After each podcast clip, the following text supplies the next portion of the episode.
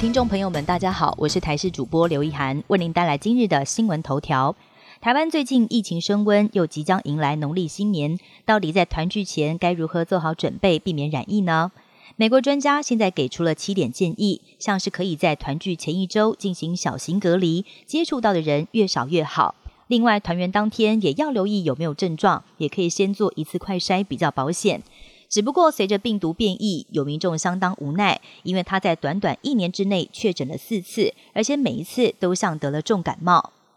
企业最爱大学出炉，台大稳坐冠军，辅仁大学重回私校第一。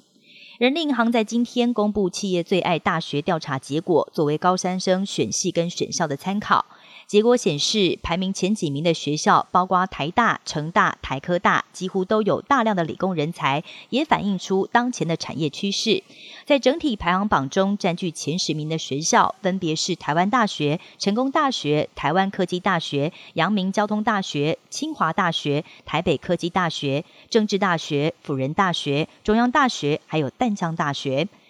如果单看私立大学排行，则由辅仁大学登冠，而进步最显著的，莫过于大幅进步七个名次的东海大学，还有首度入榜的亚洲大学。天气方面，今天下半天湿转干，晚间降温，接近大陆冷气团。今天上半天在迎风面的水汽偏多，北部东半部地区还有恒春半岛还是会下局部短暂雨。气象局预估，到了下半天，随着干空气南下，北台湾的降雨几率越来越低。到了晚上，就只会剩下花东还有恒春半岛还在下雨，而从晚上开始，将会有一波呈现接近大陆冷气团的冷空气要南下，中部以北、东北部地区的气温可能会降到十四、十五度，要请您留意温度上的变化。为了防止中国疫情外溢，瑞典跟德国也决定要对陆客加强控管。瑞典宣布，从一号开始，只要是来自中国的旅客，在入境时都必须要出示 PCR 阴性证明，但不包括瑞典公民或者是永久居民。长期居留欧盟的人士也不在此限。新的规定暂时实施三个星期，而德国也宣布，来自中国的旅客在入境时都必须要至少做一次快筛。另外，德国也会对所有入境的旅客实施抽验，并且扩大班机的废水抽检。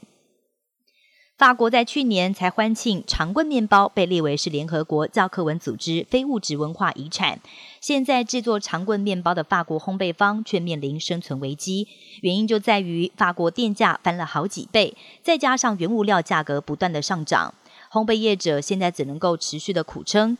法国财政部在三号召开能源供应商紧急会议，而法国总统马克宏更痛批部分能源供应商趁机发灾难财，让人无法接受。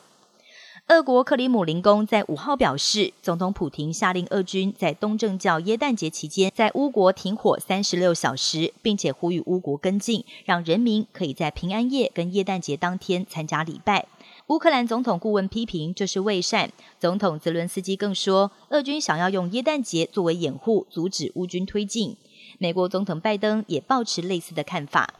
以上新闻由台视新闻编辑播报。感谢您的收听，更多新闻内容请锁定台视各界新闻以及台视新闻 YouTube 频道。